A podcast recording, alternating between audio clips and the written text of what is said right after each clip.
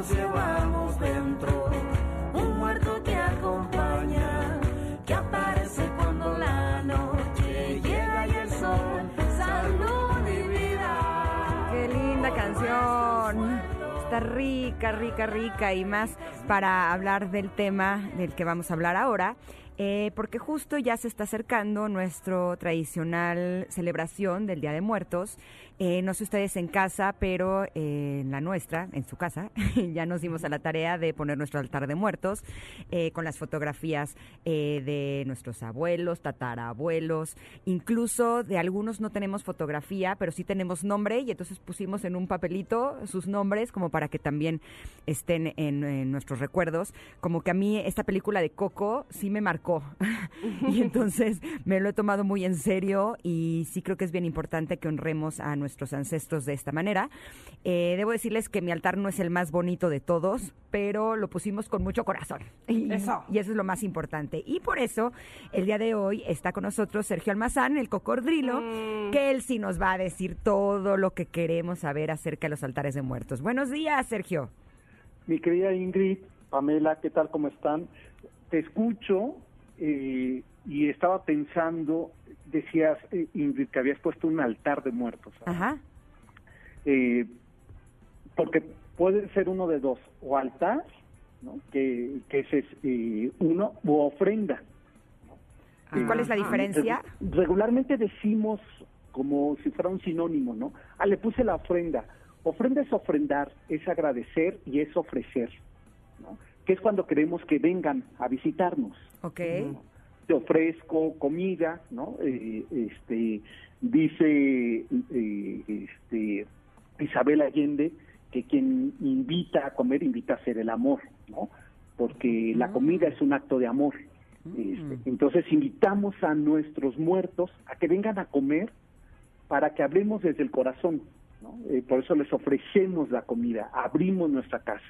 Cuando colocamos un altar, es lo más alto de nosotros. Los altares religiosos siempre están no a la altura de nuestra vista, sino más alto. Es decir, consideramos que se han ido, pero les rendimos un culto. Los tenemos en un lugar especial en nuestra vida. Lo cual con esto quiero decir que ni una cosa es mejor que la otra, dependiendo cuál sea nuestro objetivo. Hay veces que eh, las escuchaba hace un momento hablando sobre la carta de oso y, y yo pensaba eh, en un fragmento de un poema de Santa Teresa, la monja de la Orden de las Carmelitas, esta mujer de Ávila, que dice en un fragmento de un poema que para estar ahora enamorado es menester estar herido, y lo que el árbol tiene de florido vive de lo que tiene sepultado. Es decir, somos resultados de nuestra historia también. Negarnos a ello sería negar a nuestro presente. Los altares de muertos, las ofrendas, es refrendar y al mismo tiempo agradecer a tus bisabuelos, a tus abuelos, a tus tíos, a tus papás, a veces a nuestros hermanos, a veces a nuestros primos, es decir, a toda esa línea de sangre que nos dio origen de lo que somos nosotros. Por eso les ofrecemos y por eso los enaltecemos, es decir, por eso les hacemos una ofrenda y un altar, ¿no? Porque es una manera de dialogar, de conmemorar, y conmemorar significa recordar. traer a la memoria. ¿no? Y no sé ustedes, pero eh, yo sí creo que nuestros muertos nunca se acaban de ir, que siempre hay algo que nos recuerdan, un aroma, un color, un lugar, eh, y la obviedad, pues las imágenes, pero siempre hay algo que nos recuerda a, esa, a esos seres que se han ido. Y que a veces no necesariamente son nuestra familia, ¿no? Eh, yo he puesto altares a personajes que he admirado, como cuando murió García Márquez, dice el altar a García Márquez, eh, he hecho altares a Toledo el año pasado, a María Félix por obvias razones, y eh, por ejemplo este año se lo quiero dedicar a una mujer que admiro mucho y que creo que le hemos hecho poca justicia, que es Aurora Reyes, que es una pintora, es eh, casi el registro de ella es de la única mujer muralista en México. Y Mm. nadie la recuerda y nadie le agradece su aportación. Ella fue de la promotora del derecho al voto femenino, por ejemplo. Mm. Entonces creo que eh, los altares nos vuelven a reunir con nuestro pasado, pero no para aferrarnos a ello, sino para dialogar con él y ajustar cuentas. ¿eh? A veces eh, la gente se fue y no pudimos decirle lo que sentíamos, para bien y para mal. ¿eh? Me dolió que me dijeras tal cosa en algún momento, eh, me duele tu ausencia, no pienso en ella, extraño tus lecciones. Y los altares, como las ofrendas, es una oportunidad de eso. Y hacerlo, por ejemplo, decías, Ingrid, que tú lo habías montado con tus hijos. ¿Sabes qué? Cómprate unas calaveritas de azúcar o de Exacto. chocolate. Sí, les Y Y puse del que no nombre. tengas la fotografía, ponle el, nombre. En la cintita. Eh, pero el nombre de quién, de, De la Sí, sí, del ceros? difunto, ¿no? sí, De quien no en tiene- lugar del papelito solito, ponle Ok. el nombre a la calaverita de esa Ok, de ok. ese familiar. Ese está bueno. Sí, Ahora, sí. me queda un poco eh, la duda porque yo entendía que el altar de muertos era este espacio en donde estaban las fotografías, las flores de cempasúchil, eh, las florecitas blancas que ahorita se me fue el nombre. La nube. Nubes. eh, ya, las calaveras, el pan de muerto, que por cierto eh, lo, acababa de- lo acabamos de poner y me dice Emiliano, mi hijo, uy, ma, yo no creo que eso te vaya a durar mucho en el altar. Exacto, pues sí. Tengo varias ya preguntas. Vamos a hincar el diente cada que pasemos, pero eso se llamaría ofrenda, no altar. A ver, ofreces, ofreces alimentos, eh, ofreces flores, o sea, ofreces como una mesa. Si nos damos cuenta, esto que llamas eh, la, la ofrenda o el altar, como tú decías, Ingrid, es como montar uno en nuestra mesa cuando vamos a recibir a alguien. Ok, a los invitados. a los invitados o a tu propia familia. Dices, hoy les voy a guisar a mis hijos eh, su platillo favorito y les voy a dar la sorpresa. O en un cumpleaños, ¿no? Decoras la mesa, pones lo mejor para recibir, porque es un acto de amor y ofreces los alimentos. El altar además es porque tiene diferentes niveles, diferentes pisos. Exactamente. Mm. Es, y regularmente tienen que ser tres, Ajá. porque es la mezcla de nuestras culturas, las culturas prehispánicas y las cultura y la cultura católica o la fe, ¿no? Y el mundo pagano. Es decir, eh, tenemos eh, tres escenarios por donde los seres humanos pasamos.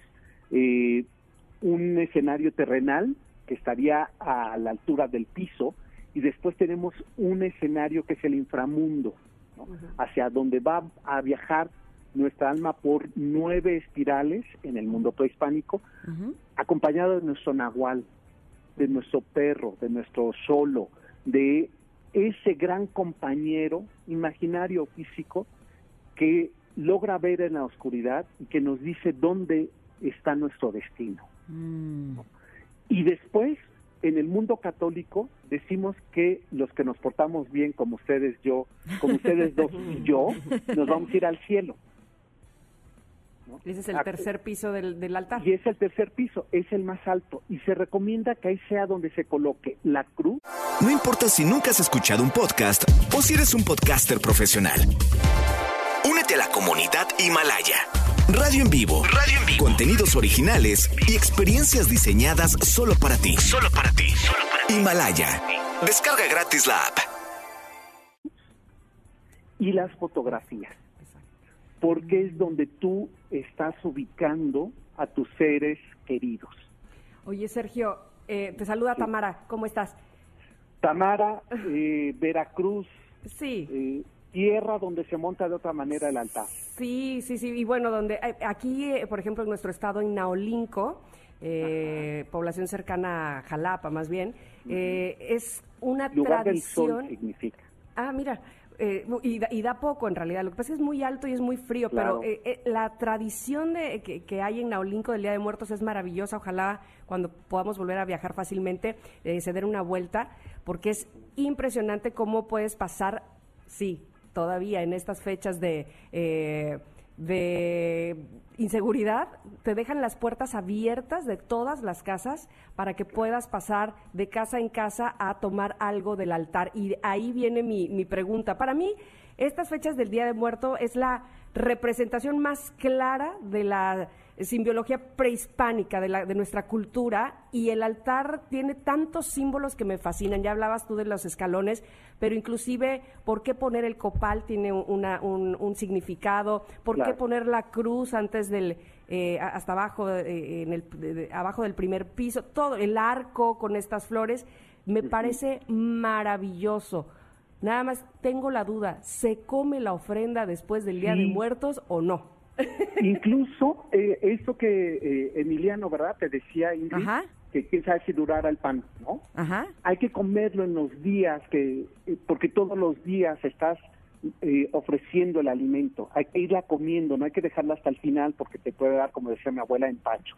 O sea, sí hay que comer también las calaveritas de chocolate y las de azúcar y esas también. A ver, Vamos, quien quiera comérselas, que se las coma, no pasa nada. Incluso en nuestra cultura que juguetea con la vida y con la muerte todos los días, todo el, el- el momento, se vale que pongamos nuestra propia calaverita con nuestro nombre. Claro. Oye, Emiliano está aquí en cabina y está levantando los brazos de ¡yay! Pero, Nos lo vamos a comer. Oye, pero dime una cosa. Emiliano, A llega a casa y entiérrale el diente Eh. al pan de muerto.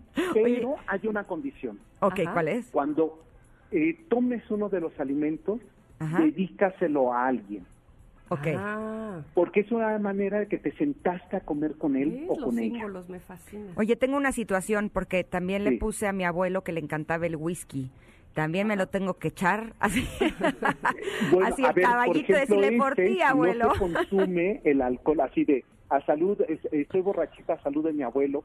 Está bien, pero si no sabes qué, Ujú. va a hacerlo en una maceta, en la tierra. Mm, Ok, va. Ujú. Si no se consume el alcohol, o lo puede hacer como una ofrenda, ofrecerlo uno de tus hijos.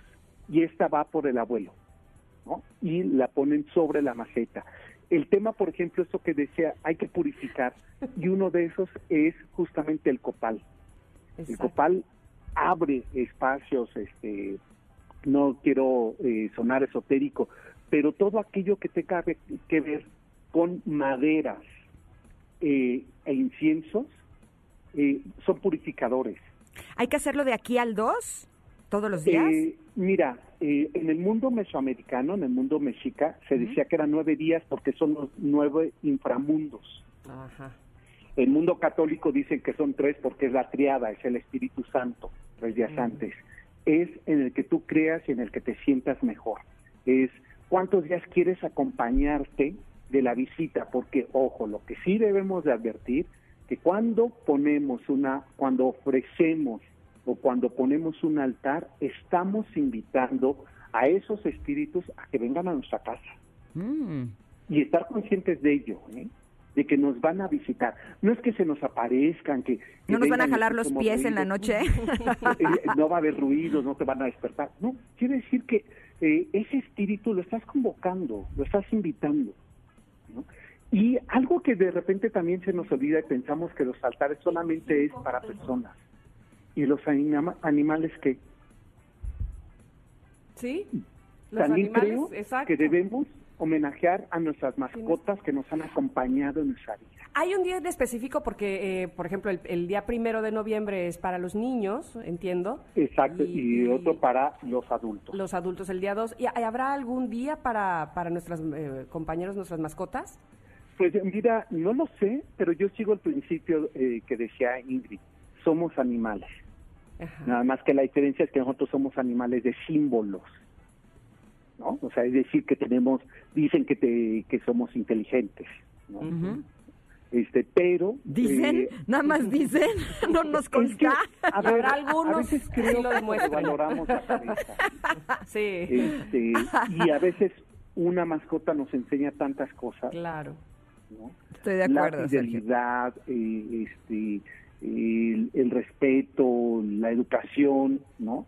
A veces yo eh, vivo cerca de un parque y veo que son más educadas las mascotas que sus amos. Sergio, son tantas cosas que hay que hablar de, de esta de esta celebración en especial que tenemos que eh, evidentemente pues se nos acaba el tiempo y nos quedamos cortos. Pero o sea, ¿quiere decir que me estás cortando? sí, Tamara? eso quiere decir y qué bueno que lo captaste bien para que veas que tú corte, también eres inteligente. Eh, muy bien bajado ese. Y siempre dejas callado. Eres perspicaz e intuitivo. Exacto, ¿Qué te hizo pensar eso? A ver. Pero Ingrid, lo tú que no también me diste ni un gramo de inteligencia, cara. Lo que también eh, tienes que saber es que no te salvas de venir nuevamente a nuestro programa próximamente para seguir hablando del tema. ¿Te parece bien? Sí, me parece muy bien. Oye, ¿y dónde más te podemos escuchar? sábado 7 de la noche por esta misma frecuencia. El programa ustedes lo conocen, el Cocodrilo, y también en mis redes sociales, el Cocodrilo MBS o S Almazán 71, ahí en el Twitter, vamos a estar subiendo sobre elementos para colocar nuestras ofrendas o nuestros altares. Ah, pues yo sí le voy a buscar bien porque el mío creo que todavía le faltan algunos elementos.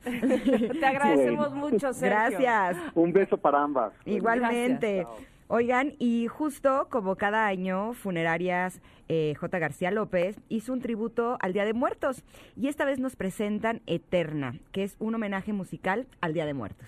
Un álbum inspirado en rituales, en historias de vida y leyendas de diferentes pueblos de nuestro país, como Janitzio, Mixquic, Xochimilco, entre otros, por supuesto. Además reunieron las voces de diferentes artistas como por ejemplo Cecilia Toussaint, Denise Gutiérrez, Sophie Mayen, eh, Ramiro del Leal, del Real y más.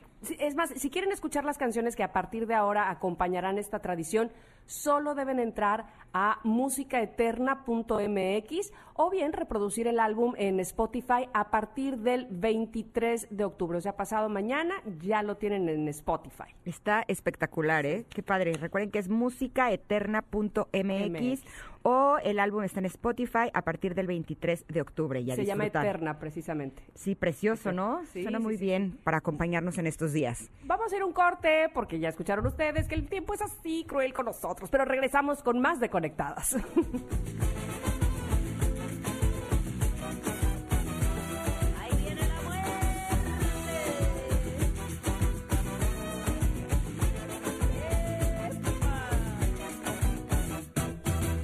Estaba sentada la parca, fumándose de su tabaco. Con los santos se discutía quién se echaba su último trago.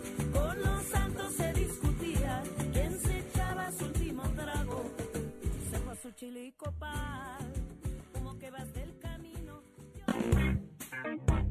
No te desconectes. En un momento Ingrid Coronado y Tamara Vargas están de regreso. Estás escuchando Conectadas en MBS 102.5.